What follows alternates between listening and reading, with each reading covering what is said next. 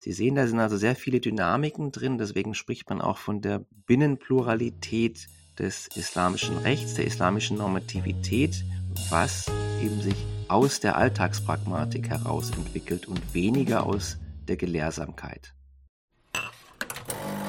Auf ein Kaffee mit. Wissenschaftsthemen frisch aufgebrüht.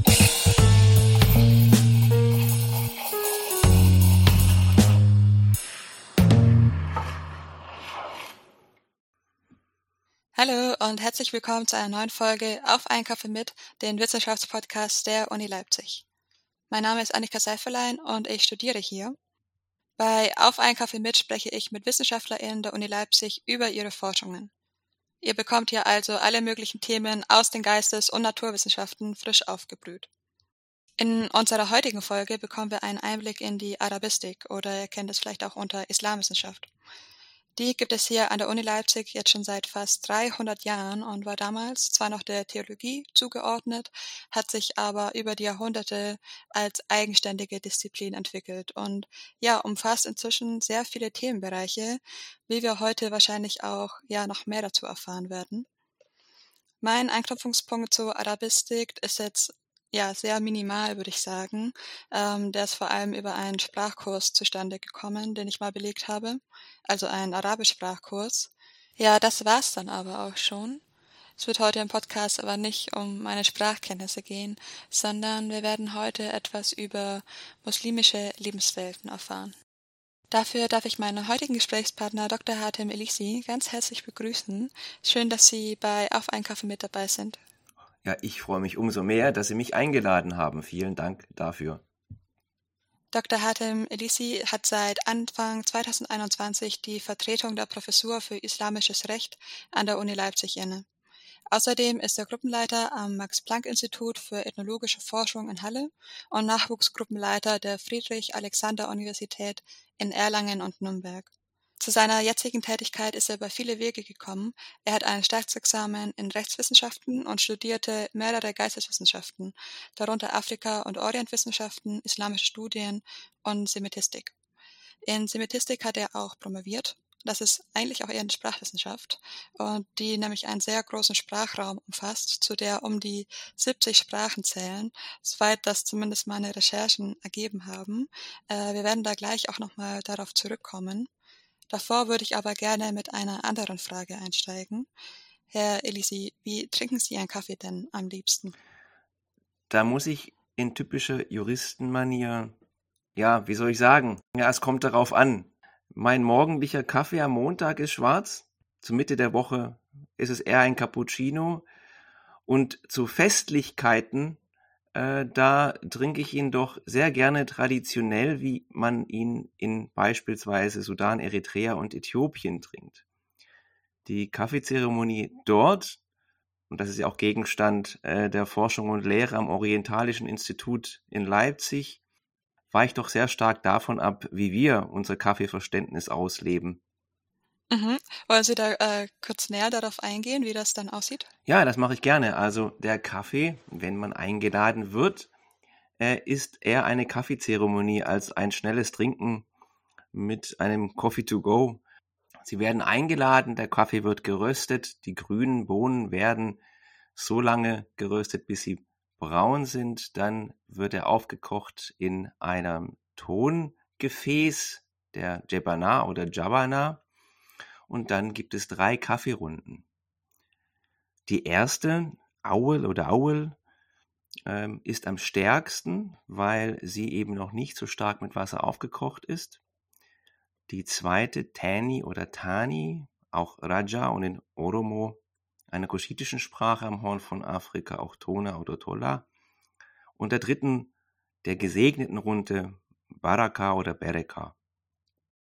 Sie sollten eine solche Kaffeezeremonie bis zum Schluss durchgehen, jedenfalls nicht vor der dritten Runde nach Hause gehen, denn Kaffee trinken bedeutet Entspannung und ist ein gesellschaftliches Ereignis. Sie sehen, ich habe doch mehrere Zugänge zum Kaffee trinken und kann sie nicht einfach so beantworten. Ist das dann immer schwarzer Kaffee auch? Der Kaffee wird unterschiedlich je nach äh, kultureller, lokaler Gegebenheit getrunken, teilweise mit Mhm. sehr viel Zucker. Es gibt aber auch äh, Arten des Kaffeetrinkens mit Salz äh, und, wie Sie gerade schon erwähnten, auch ohne irgendwelche Zusätze. Das heißt, so eine Zeremonie ist dann schon was Besonderes und wird gar nicht so oft äh, gemacht. Also wie man es jetzt so kennt, so jeden Tag morgens und äh, nachmittags Kaffee trinken. Das mag äh, die erste Vermutung sein, ist aber genau andersrum. In aller Regel kann das bis zu dreimal am Tag in einem Dorf passieren, beispielsweise, aber auch in der Oh. Großstadt. Obgleich der Kaffee so eine große Rolle hat, ist es in den entsprechenden Ländern, die ich aufgezählt hatte und die eben auch Gegenstand der Forschung und Lehre am Orientalischen Institut sind, also insbesondere der Sudan, Eritrea und Äthiopien, so, äh, dass äh, man in aller Regel nicht aus einer Kaffeemaschine äh, den Kaffee trinkt, sondern wirklich den Rohkaffee benutzt, die äthiopische Arabica, die leicht süßlich blumig schmeckt und eben auf der traditionellen Weise getrunken wird. Ja, das ist äh, auf jeden Fall äh, eine andere Antwort, äh, als wir sie sonst hatten bei unserer Kaffeefrage. Ich hatte ja vorhin schon, ähm, bin ich ja kurz auf die Sprachen, habe ich ja kurz angesprochen. Und genau, weil ich mir so anschaue, was sie selbst alles studiert haben, habe ich so den Eindruck bekommen, dass sie wahrscheinlich ganz schön viele Sprachen beherrschen. Wie viele Sprachen sprechen sie denn? Die Ausbildung, die ich durchlaufen habe, äh, ist, wie Sie schon sagten, eine in der Semitistik. Und da hatte ich den Schwerpunkt in der Ethiosemitistik. Ethio, also für Äthiopien, das bedeutet also die Sprachen, die in der, am Horn von Afrika in aller Regel gesprochen werden. Ähm, promoviert habe ich insbesondere im Amharischen, aber auch das Tigrinische, das ist die Verkehrssprache in Eritrea und Nordäthiopien. Amharisch wird in Äthiopien gesprochen und Tigre ist eine Sprachvariation, äh, die im Tiefland Eritreas gesprochen wird. Hinzu kommt, äh, weil eben an der Freien Universität Berlin ähm, auch kuschitische Sprachen gelehrt wurden, das Oromo und Somali. Ähm, das sind meine gängigen Wissenschaftssprachen neben dem Arabischen, sind jedenfalls was die ethiosemitischen Sprachen betrifft, Amharisch, Tigrinisch und Tigre, sehr nah zum Arabischen. Sie sehen also, mein Bereich ist nicht so klassisch arabozentrisch, sondern bewegt sich schon etwas mehr in, würde ich sagen, drei Zirkeln in der Schnittmenge, wenn man es mathematisch bezeichnet, zwischen Europa, Afrika und Asien. Also ich habe jetzt so versucht, ein bisschen mitzuzählen. Also eine Hand reicht auf jeden Fall nicht aus, ähm, um ihre Sprachkenntnisse abzudecken. Ich habe mir zur, für die Recherche habe ich mir die Beschreibung auch nochmal durchgelesen zum Studiengang Arabistik und Islamwissenschaft. Und wenn man das studiert, beschäftigt man sich ja mit der arabischen Sprache, mit der Kultur und Geschichte der islamisch geprägten Welt und auch mit dem islamischen Recht. Und das islamische Recht ist, hat einen relativ großen Themenbereich im Studiengang. Und aus anderen Geisteswissenschaften kenne ich das äh, zum Beispiel so gar nicht. Und da habe ich mich gefragt, ob das ähm, in der Islamwissenschaft generell so ist, also dass man sich mit rechtlichen Aspekten auch beschäftigt oder ob das vielleicht auch was mit dem Standort Leipzig zu tun hat. Also die Islamwissenschaft hat ja in der deutschen Hochschultradition eine sehr, sehr lange Geschichte. Also im Bereich, was man heute bezeichnet, der Nahost- und Islamstudien. Und das umfasst eben auch die Beschäftigung mit dem islamischen Recht. Und der ursprüngliche Zugang war eher, das kann man durchaus sagen, historisch philologisch. Sie hatten eingangs auch schon von der Theologie gesprochen, die entsprechend eben äh, den Zugang hatte. Ähm, und insbesondere in Leipzig einen sehr starken, ja, ich würde so sagen, war teilweise in der Zeit sogar eines der zentralen Anlaufstellen des Studiums. Und hier ist zu her hervorzuheben, dass in Leipzig im Jahre 1998 die erste Professur im Bereich der Islamwissenschaft für islamisches Recht etabliert wurde. Und wie, wie kam es dazu, dass man dem islamischen Recht quasi eine eigene Professur gegeben hat? Der Hintergrund dessen äh, liegt darin begründet, dass an der Universität Leipzig zu Zeiten äh, der DDR ein stark anwendungsbezogener Forschung und Lehrbetrieb stattfand. Und in diesem Lehrbetrieb war auch das Recht in Afrika und das Recht in islamisch geprägten Ländern im Fokus. Und nach der Wiedervereinigung und der Neustrukturierung der Universität Leipzig, insbesondere des Orientalischen Instituts, erfolgte dann eine Wiederbelebung der Professur für islamisches Recht, also eine Kontinuität dessen, was auch schon vorher betrieben wurde, nur eben in einem anderen Rahmen. Die Lehre und Forschung zum Recht in Afrika wurde allerdings nicht weitergeführt, gemäß der Leipziger Tradition. Wie kommt es denn, dass man sich in dem Studiengang, also in Islamwissenschaft, überhaupt mit rechtlichen Aspekten auch noch beschäftigt? Ja, das Leben besteht ja in aller Regel auch jenseits der Gesetze von vielen Ordnungen, Rechten, Pflichten, sozialen Zusammenhängen, die in irgendeiner Weise geordnet werden. Es ist also gar nicht ungewöhnlich, äh, dass man sich mit Recht oder Normativität beschäftigt. Und da das islamische Recht gerade in Deutschland eine große Tradition hat, sie war zwar nicht institutionalisiert, aber hat sehr viele bekannte Forscher hervorgebracht mit internationalem Ruf, ähm, ist es eigentlich das, was passieren musste, dass man es irgendwann mal institutionalisiert. Mhm. Wir haben jetzt ja schon sehr viel über islamisches Recht gesprochen, ähm, aber was genau kann man sich dann darunter überhaupt vorstellen? Also was ist eigentlich islamisches Recht?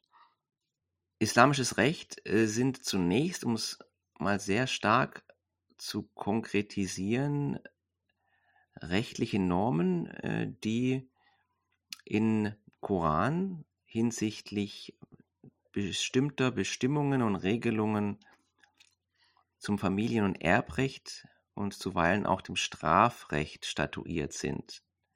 Der Koran ist allerdings kein Gesetzesbuch, wie man sich das jetzt nach meinen Ausführungen vorstellen mag, äh, sondern nur die Grundlage. Maßgeblich ist, wenn wir über islamisches Recht sprechen, dass es äh, da eine sehr große Pluralität von Primärquellen, Koran hatte ich schon genannt, und den Lebensweisen des Propheten gibt, aber dann eben auch Techniken, Rechtsfindungsmethoden, mit denen sich die Gelehrsamkeit auseinandersetzt.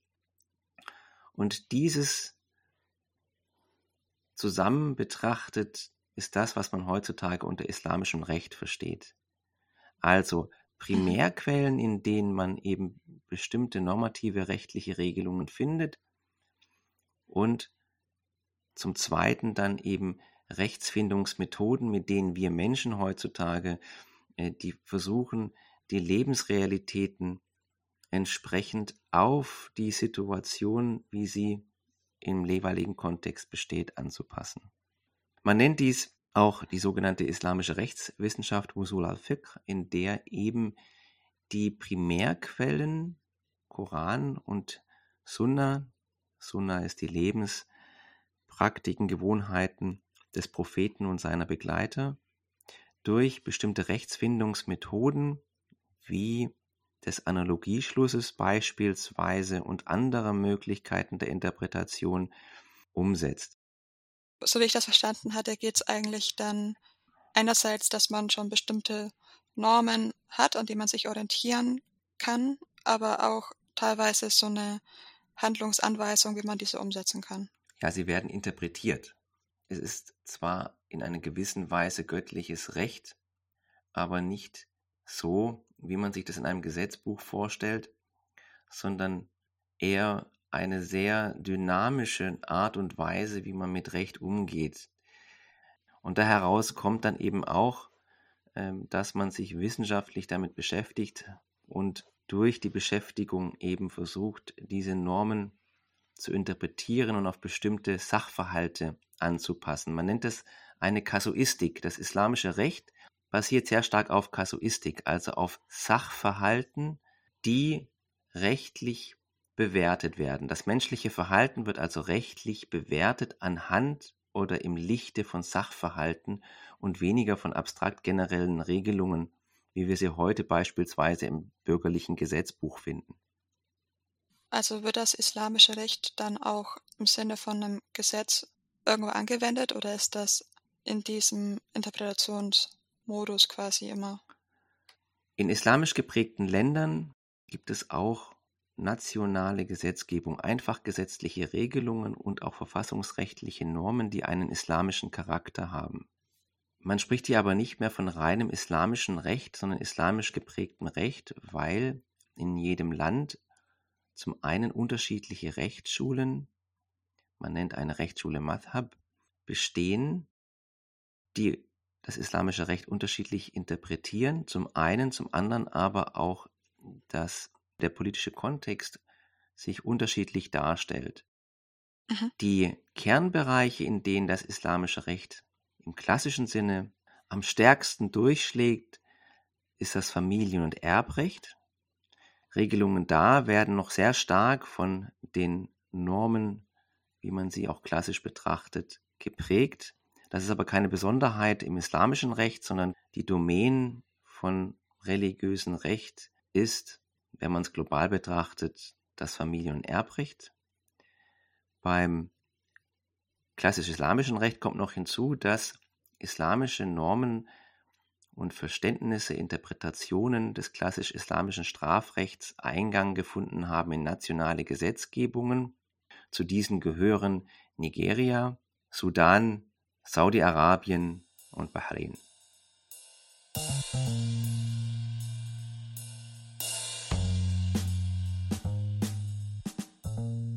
Sie haben ja auch ein Staatsexamen in Rechtswissenschaften und auch schon mal an einem Gericht gearbeitet, haben aber auch verschiedene Geistes- und Sprachwissenschaften studiert. Sehen Sie sich denn selbst eher als Geisteswissenschaftler oder als Jurist?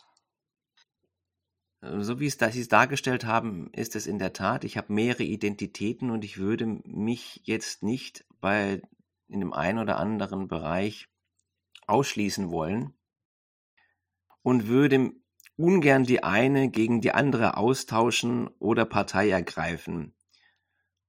Das heißt, auch in den Forschungsprojekten fließt irgendwie beides immer mit ein, würden Sie sagen? Kann man sich das so vorstellen, dass dann unterschiedliche Denkweisen vielleicht auch sind? Ja, ich arbeite äh, doch sehr extrem multidisziplinär und auch interdisziplinär. Also ich bringe unterschiedliche akademische Traditionen zueinander. Was auf den ersten Blick sehr komplex erscheint, ist gar nicht so komplex, denn letztlich arbeite ich ja immer mit Normen und Regeln und Normen und Regeln sind ja sehr eng verknüpft mit der Sprache mhm. und Sprache und Recht ist das Leitmotiv meiner Forschung und damit äh, arbeite ich nun auch in letzter Zeit ganz stark seit 2012, 13 auch empirisch, so dass man durchaus sagen kann, ich habe einen philologischen, normativ sozialwissenschaftlichen Forschungsansatz.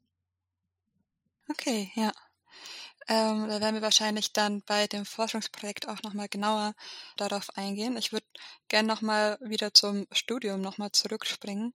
Und zwar, wir haben ja auch immer diese Studiengang, äh, Studiengangsvideos, ähm, die findet ihr, liebe ZuhörerInnen, zum Beispiel auch auf dem YouTube-Kanal der Uni Leipzig oder auch auf den einzelnen Studiengangsseiten. Und in dem Studiengangsvideo zur Arabistik berichten zwei Studentinnen, dass sie sich sehr für die Geschichte und Politik und für die Kunst und Kultur in der arabisch-islamischen Welt interessieren und sich deshalb auch für den Studiengang eingeschrieben haben. Was denken Sie denn, wieso sich Studierende für den Studiengang Arabistik und Islamwissenschaft entscheiden? Ich vermute, dass es zwei Gründe gibt. Der eine Grund ist seit dem 11. September sicherlich äh, die große politische Bedeutung, die insbesondere der arabischsprachigen Welt zugeordnet wird. Und der zweite ist die Faszination für eine Region und Sprache, die sicherlich die eine oder den anderen anzieht. Hat sich denn nach dem 11. September dann merklich etwas geändert, auch bei der Disziplin an sich? Ich habe es rein praktisch erlebt, denn ich habe ja auch Islamwissenschaften und islamisches Recht studiert. Da saßen wir zuweilen zu zweit oder zu dritt in den Lehrveranstaltungen. Auch die Arabischkurse waren nicht so stark besucht. Und mit dem 11. September waren die Hörsäle auf einmal voll. Also das ist erstmal so eine praktische Wahrnehmung. Was die Entwicklung der Islamwissenschaft im Allgemeinen betrifft, habe ich den Eindruck, dass wir eine Neuausrichtung durchleben gegenwärtig, die nicht mehr nur historisch philologisch ist, das ist und bleibt ein Kernbereich, insbesondere in Deutschland, aber sie ist auch sehr stark historisch systematisch geprägt. Äh, die wissenschaftlichen Ansätze entwickeln sich langsam auch weg von der sehr stark arabisch zentrierten Bereichen. Wir sehen viel mehr und auch kommen im asiatischen Bereich und Europa kommt auch immer sehr deutlich hier in den Fokus äh, der islamwissenschaftlichen Forschung und Lehre. Und vielleicht auch nochmal zum islamischen Recht. Ähm, es ist dann für Studierende der Arabistik schwierig, sich mit Rechtsquellen und Gesetzestexten zu beschäftigen, weil wahrscheinlich haben die meisten keinen ähm, rechtswissenschaftlichen Hintergrund.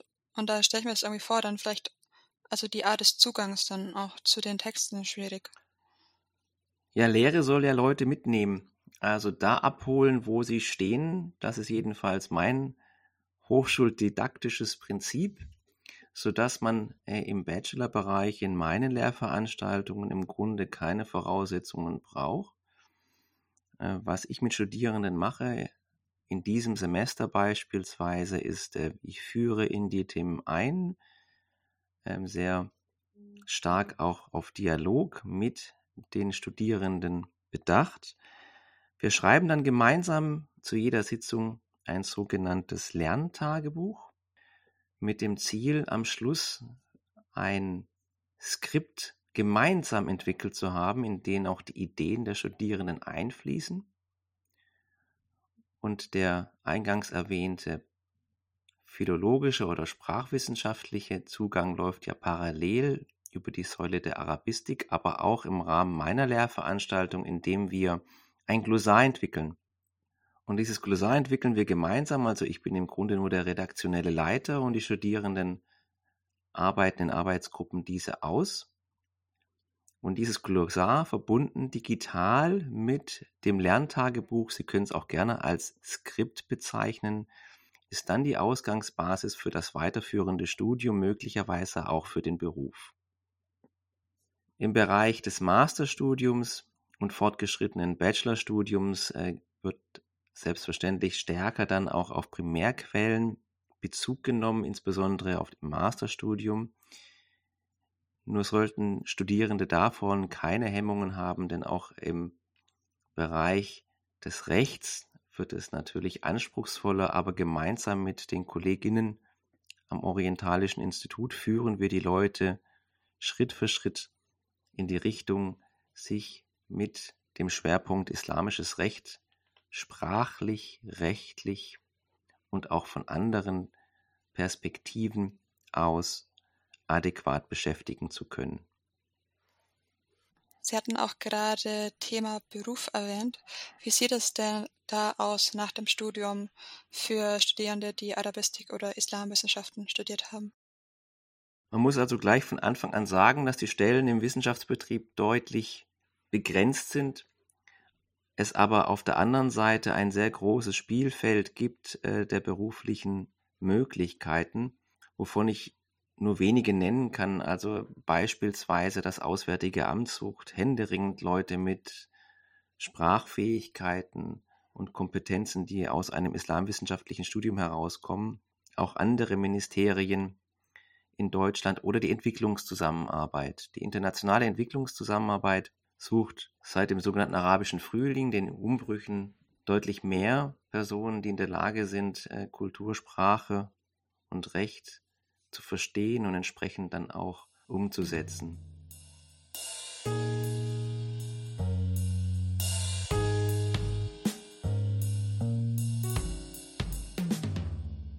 Wir haben gerade darüber gesprochen, wie das Themenfeld islamisches Recht im Studium behandelt wird und warum das auch so ein großer Teil davon ist. Herr Elisi, Sie sind, wie anfangs ja schon erwähnt, Gruppenleiter am Max-Planck-Institut für ethnologische Forschung in Halle. In einem der Forschungsprojekte setzen Sie sich damit auseinander, wie die Lebenswelt von Musliminnen in Bezug auf islamisches Recht aussieht. Also ich habe das so verstanden, dass es darum geht, welche Rolle islamisches Recht im Alltag von Musliminnen in Deutschland spielt und wie das ausgehandelt wird, auch äh, für sich selbst. Was finden Sie denn an dem Themenfeld, an dem Themengebiet so spannend? Was wir an dem Themengebiet so spannend finden, ist, dass die muslimischen Lebenswirklichkeiten in Deutschland oder Europa im Allgemeinen jenseits der spektakulären Bereiche des Terrorismus auch ausgelebt werden im Lichte der islamischen Normativität. Was wir also machen, ist, wir spiegeln die islamische Normativität, wie man sie auch klassisch sieht, interpretiert zu zeitgenössischen, gegenwärtigen, lebensweltlichen Alltagspragmatiken. Kann man sich das dann so vorstellen, dass Sie sich ähm, Situationen im Alltag der Personen anschauen? Können Sie da vielleicht Beispiele nennen? Wir schauen uns beispielsweise an, wie sich Leute zu der Situation stellen, wenn sie krank sind und ein Medikament benötigen, das Alkohol innehat. Im Islam, im Islamisch, in der islamischen Normativität gilt ja das Verbot des Alkoholgenusses. Und es gibt sehr viele Gelehrtenmeinungen dazu, die bestimmte Ansätze, Interpretationen haben. Wir hatten ja auch schon darüber gesprochen, dass es Rechtsmethoden zur Rechtsfindung gibt, die für Musliminnen, die nicht diesen Gelehrtenzirkeln zugehörig sind, in aller Regel fremd sind. Demgemäß müssen sie natürlich sich auch Wege finden, wie sie im Alltag damit ganz pragmatisch umgehen. Das sind Fragen, die wir adressieren ähm, an Menschen, die eben auch nicht in einem muslimisch geprägten Land leben wie Deutschland. Und nochmal kurz äh, eine Nachfrage. Mit Gelehrten meint sie dann nicht wissenschaftlich Gelehrte, sondern religiös Gelehrte? Ja, das ist etwas schwierig äh, im Bereich des klassisch-islamischen Rechts, äh, denn äh, die Religion und das Recht sind äh, sehr eng verbunden. Ich würde sagen, islamrechtlich Gelehrte, vielleicht bringt es das besser zum Punkt, aber letztlich kommt es nicht auf die Beschreibung an, sondern auf die Tatsache, dass es sich da um eine vergleichsweise kleine Zahl von Menschen handelt, meist männlich, die eben bestimmte Diskussionen und Diskurse führen, die nicht unbedingt auf der Basis der äh, Gläubiginnen äh, fußt. Und hier ist beispielsweise auch ein Projekt einer Mitarbeiter von mir im Hallensischen Max-Planck-Institut sehr innovativ. Äh, sie schaut sich an, wie Rollenverhältnisse der Geschlechter, Gender, äh, funktionieren, wenn eben Frauen auch an den Diskursen teilnehmen. Hier wird in Deutschland Forschung betrieben, die sich anschaut, wie bestimmte Themen von Frauen aus einer weiblichen Sicht betrachtet und interpretiert werden können, abseits der männlichen Hegemonie, die doch sehr prägend ist äh, in diesen gelehrten Zirkeln. Und was sind das für Themen oder was ist da auffällig?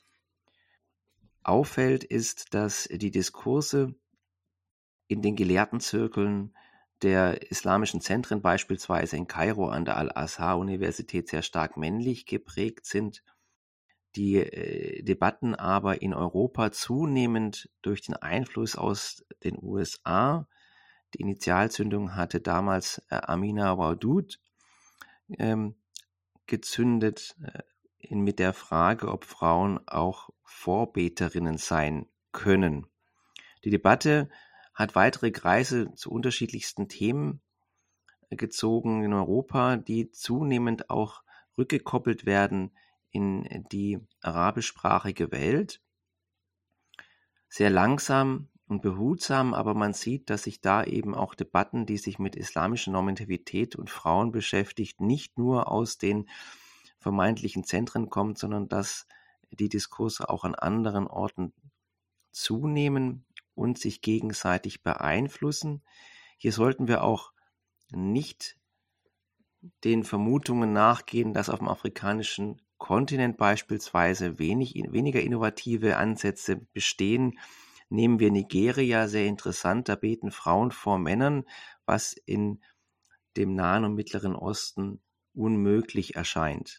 Sie sehen, da sind also sehr viele Dynamiken drin, deswegen spricht man auch von der Binnenpluralität des islamischen Rechts, der islamischen Normativität, was, und da komme ich wieder zu unserem Forschungsprojekt zurück, eben sich aus der Alltagspragmatik heraus entwickelt und weniger aus der Gelehrsamkeit.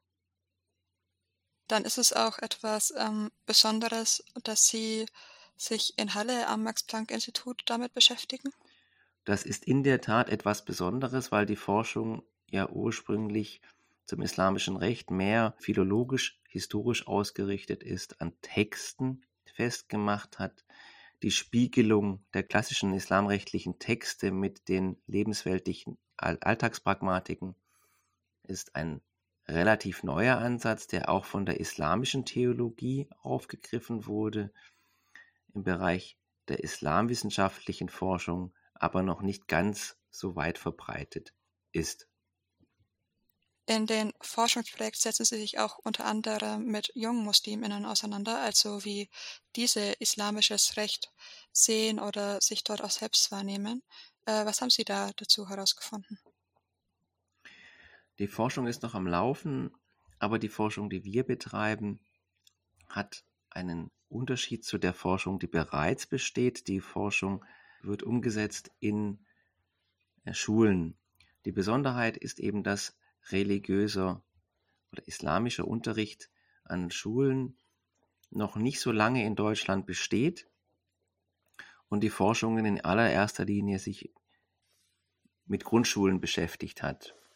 Der Forschungsansatz, den wir in Halle haben, ist, wir wollen uns Leute anschauen, die sich in einem Alter bewegen, in dem man eine gewisse religiöse Reife entwickelt, in der man also nicht sich in der Situation der sekundären Sozialisierung befindet, also aus der Kita heraus sich und der Grundschule ähm, in ein Umfeld bewegt, das eben nicht mehr ganz dem Heimischen entspricht, sondern wirklich auch Menschen, die eine gewisse Reife erreicht haben, in der sie auch eigene Gedanken entwickeln. Und dazu gehören eben auch Fragen, wie man sich im Alltag normativ religiös konform verhalten kann und soll. Und die Forschung soll in Gymnasien stattfinden. Die Herausforderung liegt darin, dass eben islamische Religionsunterricht an Gymnasien nur in wenigen Bundesländern stattfindet. Äh, dazu gehört Bayern, Baden-Württemberg, Nordrhein-Westfalen und jüngst auch Rheinland-Pfalz sind relativ wenig Gymnasien, die das anbieten. Und hier äh, gehen wir in die Unterrichte rein und schauen uns Passagen an, interviewen junge Musliminnen, die an diesen Religionsunterrichten teilnehmen, zu Fragen der Normativität. Wie sie die für sich selbst im Alltag definieren, verstehen und ausleben. Und auch hier spiegeln wir dann wieder klassische Literatur entgegen, um zu sehen, inwieweit hier Kontinuitäten oder Diskontinuitäten im Verständnis der islamischen Normativität zwischen einer Gläubigen oder einem Gläubigen und der Gelehrsamkeit bestehen. Das heißt, Sie haben auch schon äh, gesagt, dass Sie da einen empirischen Ansatz haben und Sie hatten am Anfang ja auch noch das Thema Alkohol in Medikamenten erwähnt und jetzt auch das Thema in, in der Schule. Äh, interviewen Sie dann die Personen generell oder begleiten Sie sie vielleicht auch im Alltag? Wir haben unterschiedliche Ansätze und unterschiedliche Methoden, um die Forschung voranzutreiben. Äh, es gibt Dokumentenanalysen, wir schauen uns die Curricula an. Wir betreiben sogenannte teilnehmende Beobachtungen, indem wir am Unterricht teilnehmen, an Gesprächen teilnehmen. Es gibt noch das Tool der Fokusgruppendiskussion, in dem wir eben uns mit Gruppen unterhalten und der Einzelinterviews, in dem dann bestimmte Leute einzeln unterhalten werden. Dazu können auch Eltern einbezogen werden, um eben auch die generationsübergreifenden Interaktionsprozesse aufzufächern und für die Forschung nutzbar zu machen. Entsprechend Lehrer, gegebenenfalls auch in Moscheen, aber die Moschee ist für uns gegenwärtig in diesem Forschungsbereich nicht der einzige Fokus, sondern wir versuchen eben die Lebensrealitäten möglichst weit zu fassen und aufzugreifen. Ziel der Forschung ist, letztlich ist es ja eine Langzeitforschung, zu sehen, wie sich gegenwärtig Leute, junge Menschen entwickeln, die dann möglicherweise in die Studiengänge der islamischen Theologie gehen, um sich noch stärker und intensiver mit ihrer Religion auseinanderzusetzen, wobei auch die Normativität eine große Rolle spielt. Wie dann die islamische Theologie, deren Curricula möglicherweise von denen der Schule abweichen, damit umgeht und welche Folgen das hat für eine Generation von Kindern, die sich dann entsprechend entwickeln und jenwärtig noch vielleicht in der Grundschule oder im Kindergarten sind.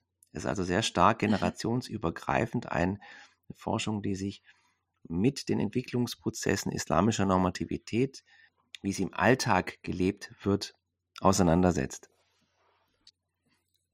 Das heißt, ähm, es ist dann auch so, dass Sie die einzelnen Personen, die Sie interviewt haben oder auch beobachtet haben, dass Sie dann auf dich wieder zurückkommen, um das dann paar Jahre später nochmal zu machen? Das wäre die Optimallösung. Die Frage ist natürlich oft in der Forschung, wie lange so eine Laufzeit finanzierbar ist.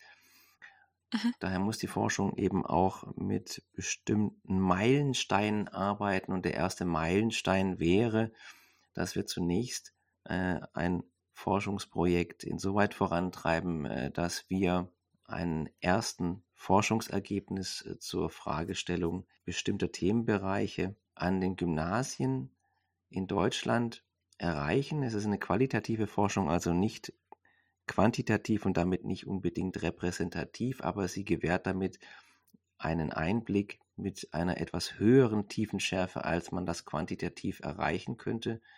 Und darauf aufbauend werden wir dann sehen, ob wir in weitere Runden gehen und die Forschung ausweiten. Gibt es denn noch mehrere Motivationen neben Ihrer Arbeit als Forscher und Wissenschaftler für diese Forschungsprojekte? Ja, ich sehe mich in der Verantwortung, einen gewissen Wissenstransfer aus dem Elfenbein der Forschung und Lehre auch in die Gesellschaft zurückzugeben. Denn letztlich werde auch ich finanziert durch Steuergelder und diese Steuergelder müssen gut investiert sein und da ist Aufklärungsarbeit ein zentraler Punkt. Ob man das als Wissenstransfer oder Outreach oder Third Mission bezeichnet, äh, mag dahingestellt sein. Entscheidend ist, dass eben auch die Gesellschaft partizipieren kann an dem, was wir als ForscherInnen betreiben. Das war's auch schon mit unserer heutigen Folge. Wir haben heute mit Dr. Hatem Ilisi über muslimische Lebenswelten gesprochen. Er forscht unter anderem dazu, wie islamisches Recht im Alltag von Musliminnen ausgehandelt wird, also einerseits an der Schule und generell im Alltag. Ich fand es sehr spannend, heute mal einen Einblick dazu bekommen, da ich selber in meinem Alltag eigentlich gar keine Anknüpfungspunkte dazu habe. Ihr könnt uns ja gerne mal schreiben, wie ihr die Folge fandet. Ihr erreicht uns eigentlich vor allem über den Instagram-Account der Uni Leipzig.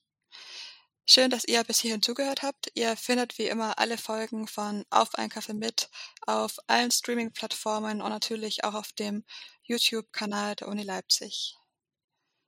Vielen Dank, dass Sie heute bei unserer Folge mit dabei waren, Herr Elisi. Ich wünsche Ihnen noch einen sehr schönen Tag. Das kann ich nur erwidern. Vielen Dank und auf Wiederhören. Tschüss. Tschüss.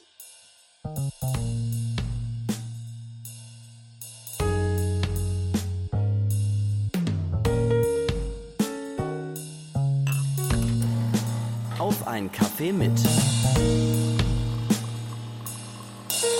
Wissenschaftsthemen frisch aufgebrüht.